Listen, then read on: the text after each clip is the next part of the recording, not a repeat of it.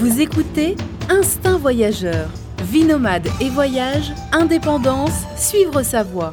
Avec Fabrice Dubesset, plusieurs fois par mois, des conseils, réflexions et interviews pour booster votre vie et oser le monde. Tout de suite, un nouvel épisode avec Fabrice. Bonjour à tous, bienvenue sur le podcast euh, du blog Instinct Voyageur. Alors aujourd'hui, euh, aujourd'hui euh, je suis en Colombie. Euh, je suis à la terrasse, euh, de mon café à Bucaramanga et j'ai en face de moi euh, Benoît. Alors bonjour Benoît. Bonjour. Alors Benoît, je l'ai rencontré, euh, je l'ai rencontré l'année passée en 2014 et il venait d'ouvrir un restaurant à Bucaramanga, un restaurant-bar. Et, euh, et donc voilà, je trouvais intéressant de, de connaître un peu son expérience, de lui poser des questions sur son expérience, sur, euh, voilà, sur ce genre de business à l'étranger, comment monter ce genre de business, un restaurant, un bar. Enfin, plutôt, on, va, on va plutôt parler là d'un restaurant, dans la restauration. Euh, voilà comment ça se passe, un peu son retour d'expérience. Alors la première question, Benoît, c'est comment tu es arrivé d'abord à, à, à Bucaramanga Pourquoi tu as monté ce business ici? D'abord pour, euh, en vacances, en ayant visité la Colombie plusieurs fois. Et comme je cherchais euh, un bar, un restaurant à acheter en Colombie, au début à Medellín, et puis après avec les petites annonces, je trouvais à Bucaramanga. D'accord, c'est un peu par hasard alors. Oui, par hasard, oui. Et donc tu, quand tu es arrivé, t'avais, euh, t'as- tu t'es associé avec deux, un couple colombien que tu connaissais déjà euh, en France? Ah, ils ont vécu 14 ans en France, et ils ont décidé de revenir vivre en Colombie pour se rapprocher de la famille. Donc euh, j'ai profité d'une visite ici à Bucaramanga, et voilà. Et tu, ouais, tu- dans ta tête, tu t'es dit, il faut que je m'associe avec eux ou tu, ou- parce que tu aurais pu aussi essayer de faire un truc, euh, enfin venir par toi-même, mais c'était un peu une étape obligée de s'associer avec eux. Ouais, je pensais que c'était une bonne solution de, de s'associer avec des gens d'ici pour, voilà, pour aider pour les, euh, la culture, tout ça, pour essayer de rencontrer, pour négocier aussi pour l'achat du restaurant. Donc tout ça, ça se fait, euh, c'est pas très facile. Donc euh, ça me paraissait bien de connaître des gens qui, qui connaissaient justement le système. Ouais, ouais, c'est clair que c'est un avantage. En plus, tu les connaissais assez bien, donc, donc voilà, naturellement, ouais, tu, t'es, tu leur as proposé de t'associer dans, dans ce, dans ce restaurant. Et au début, ouais, tu voulais ouvrir un restaurant, c'était. euh, Un bar, bar bistrot comme, euh, comme, comme à Paris, comme en France. euh, truc familial, convivial, avec un comptoir. Un peu pour donner cette culture de, de l'apéro, de la convivialité. Mais là, c'était plus un restaurant qu'un bar. Là, c'était ouais, c'était plus le plus restaurant avec les grillades. euh.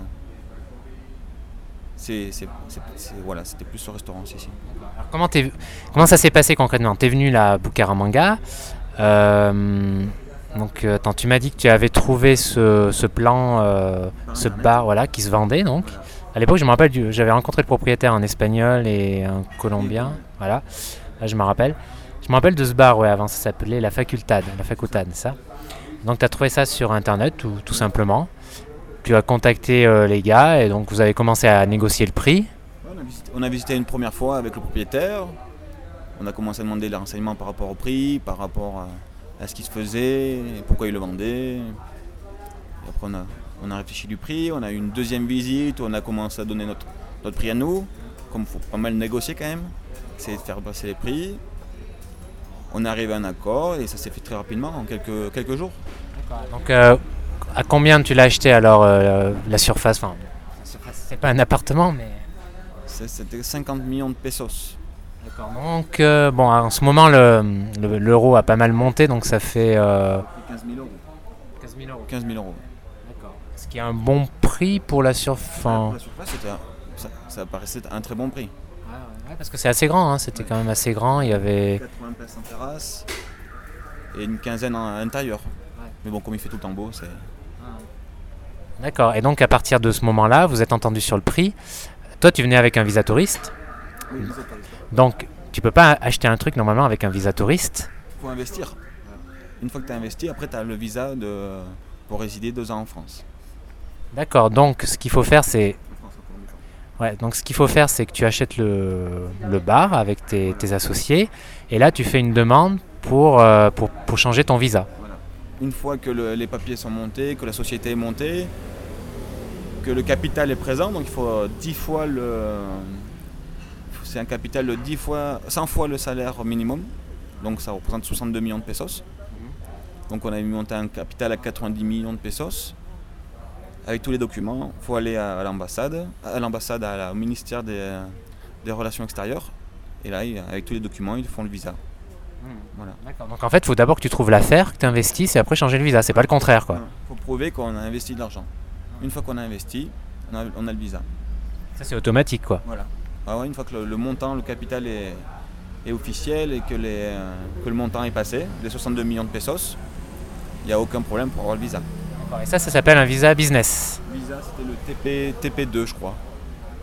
Ouais, visa d'investisseur. Et, euh, voilà, par contre, c'était le seul truc, c'était que juste que je pouvais travailler dans mon bar, dans le restaurant. Je pouvais pas travailler en dehors, je pouvais pas avoir un autre travail. Ah, d'accord. Ah oui, d'accord. Donc c'est ok. Parce que je crois qu'il y a plusieurs visas, non? Il y a visa business. Il y a, une dizaine de visas, ouais. Pour les, entre les étudiants, les investisseurs, les. Demain, je peux acheter un appartement ici à à 90 millions de pesos et j'aurai mon visa parce que j'ai investi des sous ici. D'accord, et ça sera un visa business, le même, le même visa? Après, je peux travailler après. Après, c'est la différence que je peux travailler. Ah, ok, d'accord, intéressant. Ouais. C'est vrai qu'il y en a pas mal qui achètent des appartes en effet et euh, qui ça leur permet, euh, parfois c'est même le but en fait d'obtenir, enfin le but, c'est un investissement et ça leur permet en même temps d'obtenir euh, le visa. Ah ouais. Et le visa, c'est combien d'années? Il est renouvelable? Le temps que l'investissement est présent sur, le, sur le, le pays, donc c'est tu peux investir pendant 10 ans et tu as le visa pendant 10 ans. D'accord, mais tu dois quand même faire une démarche pour le renouveler chaque année? Ouais, chaque année, ouais. Chaque année, ok. Ok, et c'était compliqué les paperasses à faire tout ça Non, parce qu'une fois à la chambre de commerce, il faut aller à la gouvernation, la chambre de commerce, il faut s'enregistrer. Eh ben, bon, après, si on a un comptable, le comptable il fait tout ça. Là aussi, le fait d'avoir des associés colombiens, c'est plus facile parce qu'ils connaissent les papiers et tout, donc, euh, et puis ils traduisent bien surtout. Et puis après, voilà, la chambre de commerce, la, gouvernation, le passeport, et puis il faut aller à Bogota. Et en une demi-journée, c'est fait. Là, c'est quand même obligatoire d'aller à Bogota pour le visa. Il faut aller à Bogota, oui. Bogota. Ok, donc toi, tu as trouvé ça assez simple bah, Du moment qu'il y a tous les papiers, oui.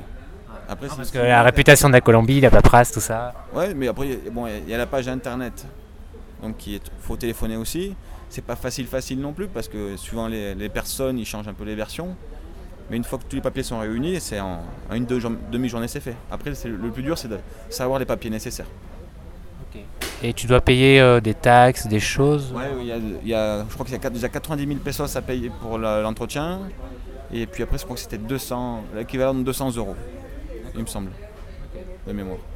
D'accord, bon, bah, comme quoi, euh, comme quoi ça peut être simple parfois en Colombie, hein, si tu as tous les, les papiers. Euh, voilà, parce que parfois, en effet, c'est c'est assez compliqué. Euh, ok, donc ça, tu as le visa, le visa business. Bah, tu commences à, aménager le bar, à commencer à travailler tout de suite. Hein, euh, même tu as commencé avant d'avoir le, visa business. Avant d'avoir le visa, j'ai fait les démarches pour avoir ben, le bar. On a ouvert le bar. Et une fois qu'on avait fini les papiers avec les déclarations, tout ça, c'était 2-3 mois après. Ça t'a pris 2-3 mois quand même les papiers. Ah, ben oui, le temps d'ouverture du bar, temps de trouver un petit créneau parce que bon, faut être présent tous les jours au bar donc c'était pas facile. Donc se libérer un petit peu et puis voilà. D'accord. À ce restaurant, comment il s'appelait déjà? Le bistrot. Ah oui, le bistrot. Le bistrot et euh, c'était sympa parce que c'était pas très loin d'où j'habitais à l'époque.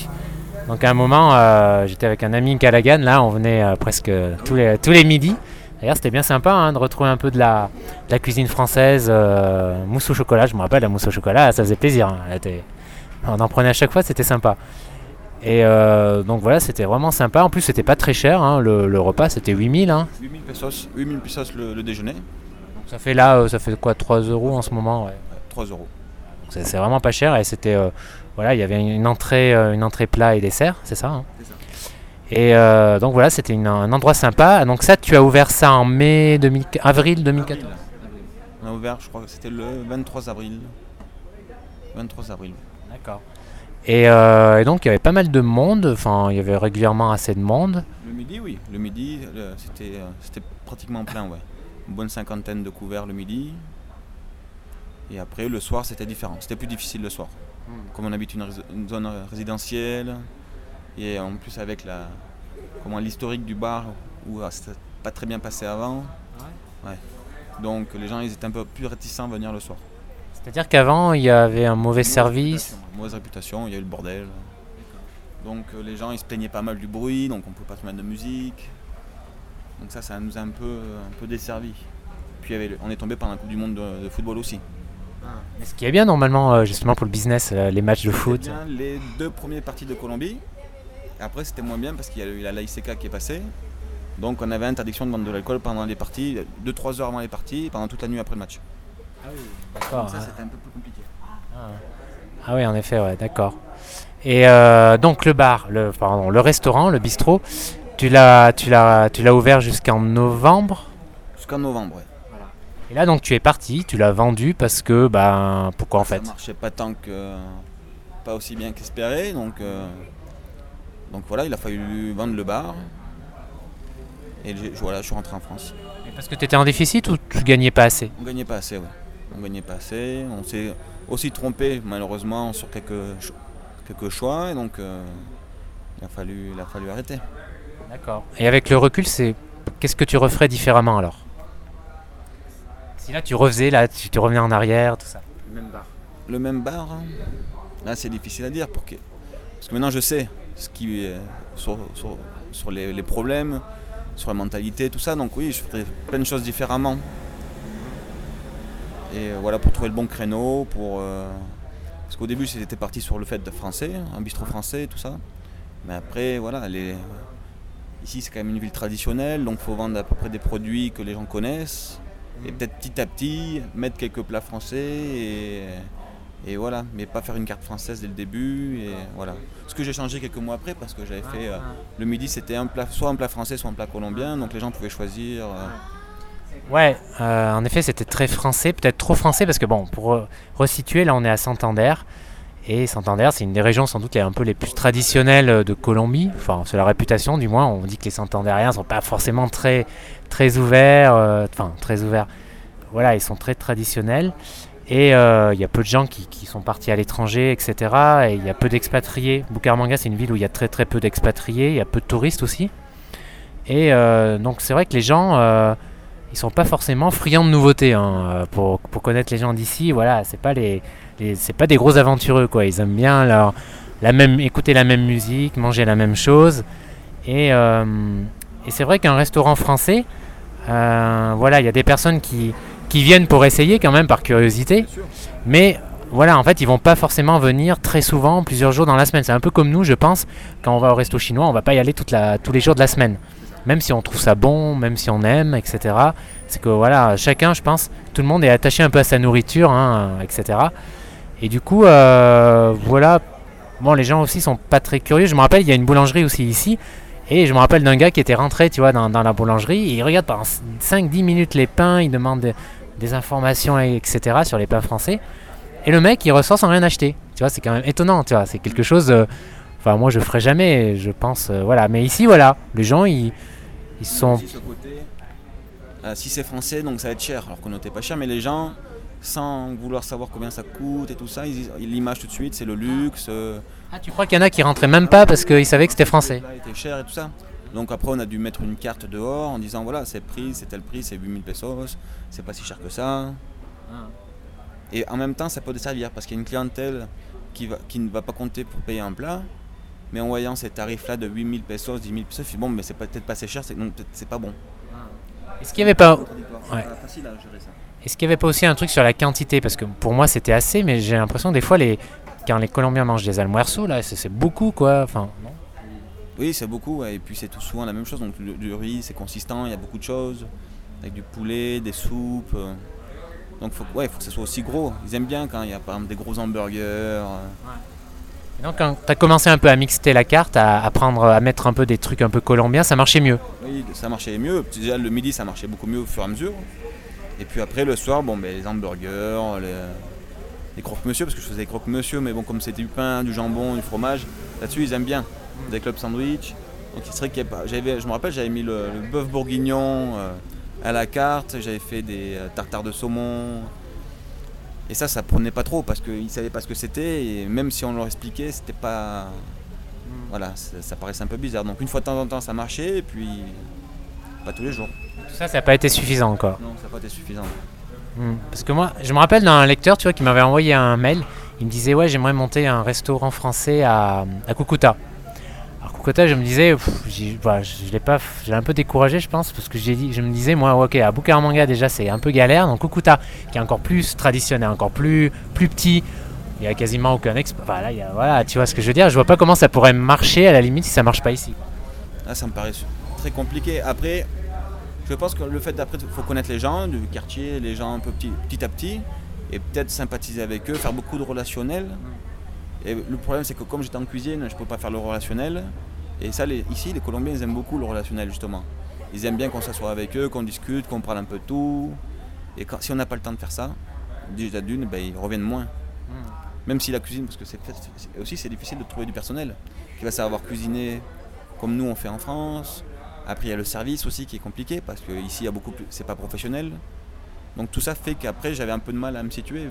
Voilà, si est-ce qu'il faut être en salle pour optimiser le service ou en cuisine pour que ça soit comme je veux, ça c'est un peu les deux, c'est compliqué. Mais le fait que tu étais français, ça t'a quand même aidé. Ah bien sûr, oui. les gens ils aiment bien.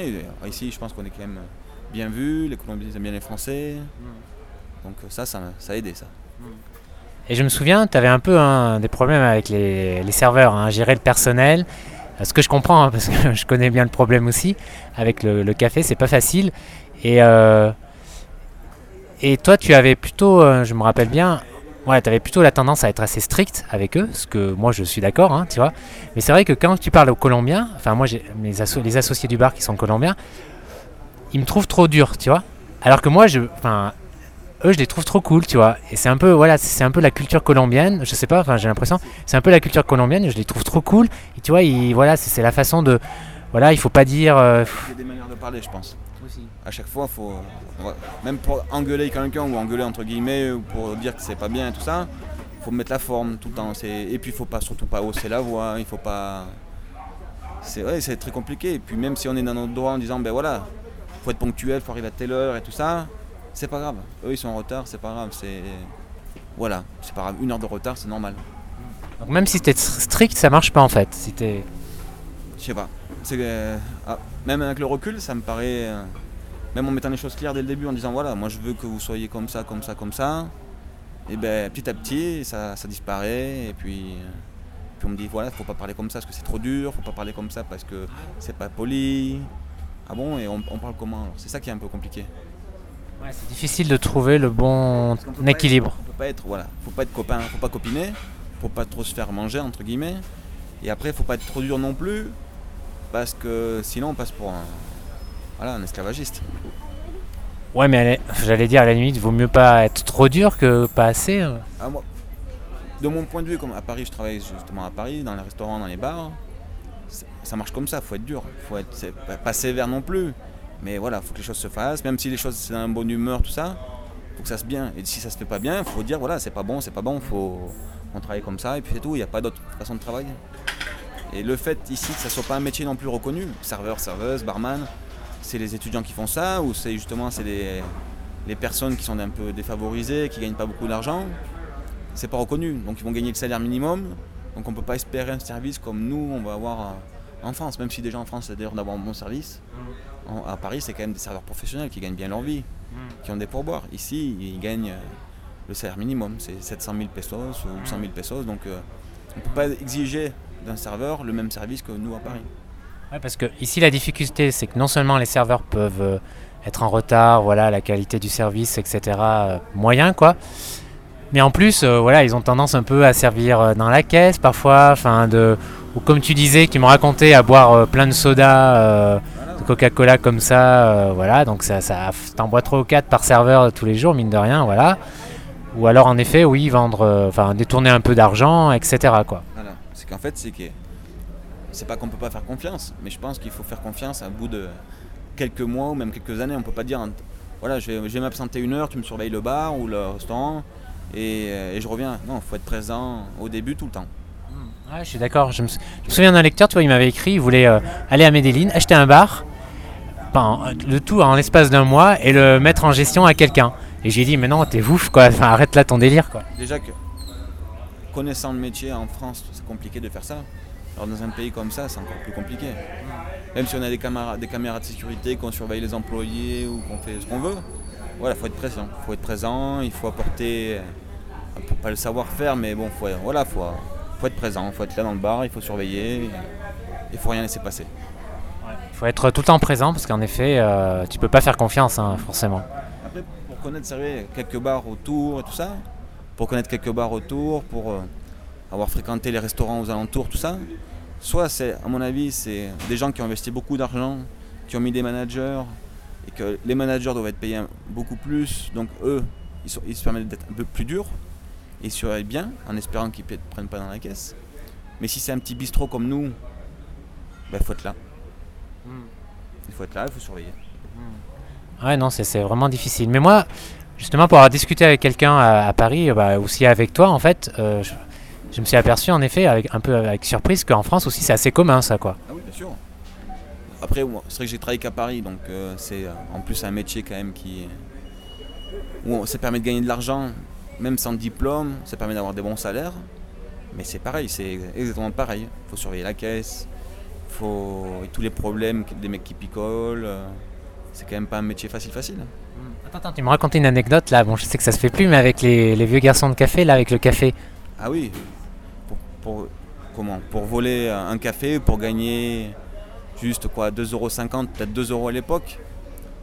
Voilà, pour pas taper le café à l'ordinateur ou pour euh, pour pas passer devant le, barman avec le café pour le vendre. Il préférait le boire, se brûler la bouche et recracher le café dans la tasse après pour le vendre au, client. Ah, c'est quand même fou cette histoire. Ça doit pas se faire beaucoup maintenant, mais ouais, quand j'ai commencé il y a 15 ans, oui, oui. Ah, T'aurais pas dû me le dire parce que là je vais regarder les garçons de café maintenant à Paris euh, différemment. quoi, c'est une très mauvaise réputation à Paris. Le garçon de café dans. Ah, ah oui, oui, très mauvaise réputation. Peut-être que ça s'est arrangé depuis il y a 10 ans, mais avant, dans tous les guides, justement, de guides touristiques, c'était faut faire attention aux garçons de café, ils vous imposent des consommations, ils vous imposent aussi, ils ne sont pas payés euh, comment dire, au service. Alors ils arrivaient devant les clients en disant non, le, pourboire n'est pas compris. Comme aux États-Unis, ça se fait beaucoup justement, qui payent au service. Les Américains disaient bah, maintenant on vous donne 30% d'addition, ou 20%, 20% en général. Alors qu'ils sont payés au service, ils sont payés. Voilà, ils sont bien payés. Ils sont bien payés, très bien payés. Mais bon, ils en voulaient tout en plus. Ah, parce que ce, que je vous ai pas dit au début, j'aurais dû le dire, c'est que Benoît est du métier quand même. Il est, euh, tu es euh, gérant voilà, depuis plusieurs années. Tu as géré plusieurs euh, cafés, bars. J'ai eu deux, deux, bars à Paris. Et ça fait six ans que je suis dans le même bar, pas loin de la Tour Eiffel, comme gérant. Quand tu es arrivé ici, voilà, tu avais de l'expérience, tu connaissais le métier. quoi. Voilà. Et pourtant, vous voyez, c'est pas forcément gage, hein, c'est plus compliqué que ça. quoi. Non, après, les bases sont les mêmes. C'est la présence au boulot, c'est être présent dans son café et travailler. Voilà, faire le, métier de serveur, le métier de cuisinier, plongeur, euh, faire un peu tout. Mais après, je m'attendais pas à trouver autant de problèmes avec les employés ici. C'est surtout ça le gros problème, quoi. Ah, je pense que c'est dur à gérer. C'est super dur à gérer. Entre la ponctualité, euh, les, vêtements au travail, euh, le sérieux, mm. le téléphone portable. le sérieux et la ponctualité, c'est vraiment différent. Moi, j'ai travaillé souvent avec des des graphistes ici, des designers, tu vois. Mais pour trouver quelqu'un euh, de sérieux, tu vois, ça a été vraiment galère. Hein. J'ai vu des trucs de fou. Hein. des gens, le gars, il, il me dit Ouais, non, avec moi, tu seras jamais en retard parce que j'ai essayé de mettre les choses au clair dès le début, tu vois. Et le gars, voilà, le gars, il, il, zappe un rendez-vous, il vient même pas, il m'appelle même pas, tu vois. Enfin, des, trucs euh, assez hallucinants, quoi. Et là, tu vois, j'ai trouvé euh, depuis quelques années une personne sérieuse, mais tu vois, c'est une personne qui a l'habitude de déjà travailler avec des étrangers, tu vois. Et voilà, c'est ça la différence ici. Si tu veux un, personnel un minimum sérieux, faut essayer de trouver quelqu'un qui a déjà travaillé à l'étranger ou avec des étrangers, ce qui n'est pas facile. Quoi. Non, bien sûr. Et puis la, ponctualité, voilà, c'est, c'est le truc le plus. Euh, on a du mal à comprendre. Même si 5 minutes de retard, ça peut se comprendre, mais des fois c'est une heure, deux heures de retard. Euh. mais pour tout, pour les fournisseurs aussi, parce que j'ai eu des fournisseurs, je les ai appelés en disant demain j'ai besoin de 10 caisses de bière ou 5 caisses de bière, c'est urgent, j'en ai pratiquement plus. Oui, pas de problème, demain matin on te livre. Et en fait, c'était trois jours après. Et pour eux, ils comprennent pas où est le problème. Hein. C'était normal. Donc après, on, comprend un peu plus, donc on anticipe vachement plus. En disant, j'appelle aujourd'hui pour que peut-être dans une semaine j'en aurais besoin, mais bon, j'ai anticipé, au moins je suis tranquille. Mais après, quand il commence, manque un peu d'argent, qu'on dit on en flux tendu pour les stocks, que voilà, on va compter sur la recette de, de quelques jours pour dire on va faire une grosse livraison. Non, c'est pas possible. C'est pas possible. Parce que c'est vrai qu'ouvrir un restaurant à l'étranger, c'est souvent ouais, une idée de business assez classique hein, quand quelqu'un veut s'installer à l'étranger. Et euh, souvent on pense à ça, même ceux qui n'ont pas d'expérience, mais euh, voilà, c'est c'est assez difficile, quoi. C'est pas facile, euh, c'est pas facile euh, du tout à faire, même pour quelqu'un qui est du métier, voilà. Voilà. Justement, sur ce point-là, je pense que j'aurais dû prendre peut-être plus de temps pour bien analyser le quartier, connaître la ville, bien la ville, pour savoir où c'est où c'est justement qu'il y a de la demande. Une demande d'un restaurant à peu près français, ou. Bon, ça a l'air qu'à Bucaramanga, je pense pas qu'il y ait vraiment une demande de restaurant français. Un, un petit peu, mais pas non plus. euh, voilà. En même temps, il y a la place, normalement. Il y a la place. Après, voilà, faut s'adapter au, voilà, au, au quartier, il faut faire ce qu'il demande. euh. Voilà, je pense qu'il faut prendre un peu plus de temps quand on arrive dans un pays, dans une ville, parce que toutes les villes sont différentes. À Medellín et Bogota, il y a, je sais pas combien de restaurants français, ça marche pas mal, ça marche bien. Mais je pense en effet qu'ouvrir ce genre de business, c'est beaucoup plus facile dans une ville, un minimum touristique, où il y a déjà, tu vois, un petit, euh, euh, voilà, des, expatriés ou des touristes, qui, donc tu sais, qui vont être des, clients réguliers déjà, tu vois. Voilà, nous on avait la chance, on était à côté de l'Alliance française. Donc on a pu faire des événements avec eux, on a, sont revenus assez régulièrement, manger le midi. Donc déjà dès, qu'il y avait un peu de monde dans le café, tout de suite les gens ils revenaient plus parce qu'ils voient que ça marche. C'est comme tout, s'il y a un bar où il n'y a pas personne, les gens ils y vont pas parce qu'ils pensent que c'est pas bon. Dès qu'il commence à y avoir un peu plus de monde, ça commence à prendre, c'est petit à petit. Donc c'est pour ça c'est bien d'avoir une communauté un peu française, étrangère, qui va venir dans un café, vont faire acte de présence en se disant, ben attends, on mange. Et voilà, et donc les, gens qui passent à côté du café, ils, voient du monde. Et après, de ce fait, ils vont rentrer. D'accord. Et là, donc, depuis que tu as fermé le, le restaurant, tu es rentré en France pour bosser. Là, tu es revenu parce que tu penses euh, voilà, revenir ici et, et- et faire un autre projet. Je suis déjà revenu pour être avec ma fiancée, pour passer du temps avec elle, et en même temps de chercher un- voilà, une, fut- une future, une future affaire on- pour se renseigner. Le, si on peut continuer comme ça, si on je voudrais bien ouvrir une crêperie ou une rôtisserie. On verra dans les mois, dans les années qui arrivent, euh, petit à petit. euh. Voilà, je pense qu'il faut arriver avec un bon capital aussi. On peut pas arriver, moi je suis arrivé, euh, j'avais 15 000 euros. C'est pas suffisant. Faut arriver. Mais là, c'était suffisant du coup pour acheter, pour acheter le bar. Mais après, c'est bien d'avoir une, trésorerie pour anticiper les 2-3 mois difficiles, pour anticiper peut-être les, même les 6 mois, les 6 premiers mois difficiles. Parce que ça se fait pas dans, en une seule journée où les gens vont venir. Donc c'est bien de pouvoir être serein pendant 6 mois, je pense. Limiter les employés au début. Et après, petit à petit, au fur et à mesure que ça marche bien, voilà, évoluer, grandir avec les employés, les former comme on veut. Et ouais, petit à petit. C'est pour ça que je pense que c'est bien d'avoir un bon capital dès le début, 50 000 euros. En Colombie, hein, après, en- comme à Paris, c'est pas possible d'acheter un bar à 50 000 euros. hein. Ouais, 50 000 euros, c'est déjà, en effet, à Paris, euh, c'est déjà, c'est déjà bien ici d'avoir 50 Une 000. belle affaire ici, ça représente une belle affaire grande. Après, voilà, comme ici, le- ton café, c'est. Donc on peut faire que du café, on peut faire que de la boisson. C'est bien aussi, mais bon, après, ça ne permet pas de vivre dessus. C'est un investissement, mais après, c'est vrai que c'est pas non plus. euh, Et après, est-ce que tu trouves qu'ici, faire un- ce genre de business, c'est quand même plus rentable si ça marche? Parce que je veux dire, les frais, bah, les, les- les coûts salariales sont beaucoup plus faibles. Parce que quand tu achètes un bar à Paris, il me semble, euh, tu t'endettes pendant 10 ou 15 ans pour acheter le commerce en général. hein. ouais, c'est minimum 7 ans, si on n'a pas les fonds, pour faire les crédits avec la banque. Mais après, les impôts, tout, tout ce qui est actuellement en France, c'est vrai que c'est cher. Les employés, c'est cher, la masse salariale, les impôts sur euh, patronal, salarial et tout. Donc déjà, c'est compliqué. Ici, il y en a bien sûr. Bien sûr qu'il y a des impôts.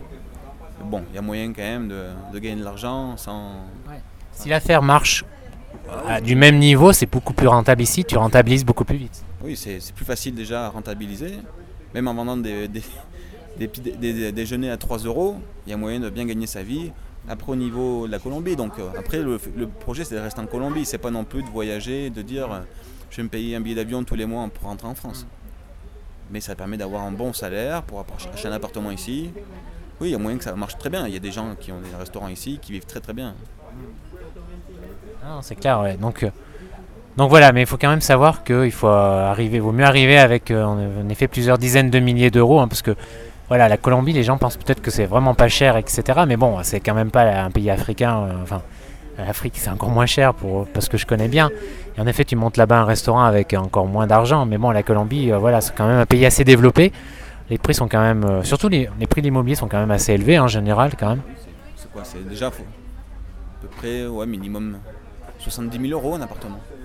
Parce que toi, tu payes combien le loyer euh, Donc le loyer c'était 2 700 000 pesos par mois, ce qui représente à peu près 800 euros. Donc après les charges, on- ça arrivait à peu près à 4 millions par mois. Voilà. D'accord, ouais, donc c'est déjà pas mal, ouais, en effet. Il faut quand même euh, déjà rembourser les 800 euros. Voilà, il faut déjà rembourser les 800 euros, plus après c'est de rentabiliser l'investissement. Hmm. Plus payer les employés, plus. Voilà, faut un, bon minimum pour tous les jours à faire. Alors pour terminer, quel, quel conseil là tu donnerais à quelqu'un qui a cette idée en tête dans un pays de, de venir voilà, ouvrir, euh, ouvrir un resto ou un bar euh, De prendre son temps. Voilà, juste de prendre son temps, de pas, voilà, de pas s'enflammer parce qu'on a trouvé un bon endroit et que ça paraît joli. On va prendre son temps pour savoir ce que, ce que les gens veulent réellement ici, ce qu'ils veulent consommer. Voilà, la mentalité aussi. Que- quelques mois, voilà, faut prendre quelques mois pour observer euh, ce qui est, voilà, ce qui va fonctionner, ce qui est nécessaire. euh, voilà, juste ça, prendre son temps. et connaître euh, des gens sur place, encore mieux. Quoi. Encore mieux, ouais. Le mieux, voilà, c'est vraiment de connaître son sujet bah, à fond pour savoir vraiment où aller, comment fonctionner. Voilà, et se renseigner sur euh, voilà, combien, euh, enfin, il vaut mieux avoir pas mal d'argent quand même de côté pour euh, au cas où, etc. Voilà, se renseigner un peu, enfin pas venir en se disant euh, voilà, il faut peu d'argent et non, il vaut mieux prévoir plus. Voilà, faut pas venir en touriste. Venir avec le minimum pour pouvoir vivre quelques, quelques mois ou plus que ça, mais voilà, faut, faut, faut- faut se dire que ça va pas fonctionner du jour au lendemain dès le début. C'est voilà, faut prendre son temps. Ok, bah écoute, merci, euh, merci Benoît d'être euh, d'être venu, d'être venu ici pour répondre aux questions par rapport à, à ton projet, là, cette expérience euh, de restaurant. Euh, en tout cas, visiblement, en tout cas, ça t'a pas calmé, hein, puisque Non. tu vas, tu vas, tu, vas repartir sur un autre projet. C'est vrai, c'est une très bonne expérience. On apprend, même si ça se termine pas comme on veut, ou c'est quand même une bonne expérience parce qu'on apprend autre chose. La culture, on rencontre des gens, d'autres personnes. C'est un pays quand même fantastique, donc, euh, donc très heureux de ça. Voilà, quelques mois c'est reparti. Ok, bah écoute, je te souhaite bonne chance pour, euh, pour ton futur projet. Et puis, bah à bientôt, hein, salut. Merci, à bientôt. Merci.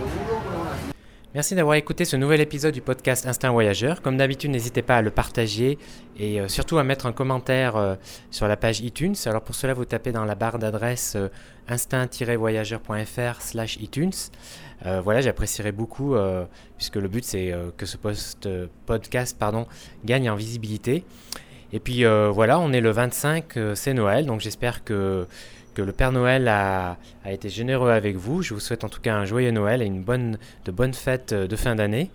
Euh, quant à moi, passé, euh, j'ai passé Noël en, Colombie et ce fut fort sympathique. Voilà, ben, quant à nous, on se retrouve dans deux semaines. Un nouveau, nouveau vendredi dans deux semaines avec un nouvel épisode. Et cette fois-ci, je vous emmènerai de l'autre côté de l'Atlantique, à Montréal. Voilà, passez de bonnes fêtes et puis bonne journée à vous. Ciao, ciao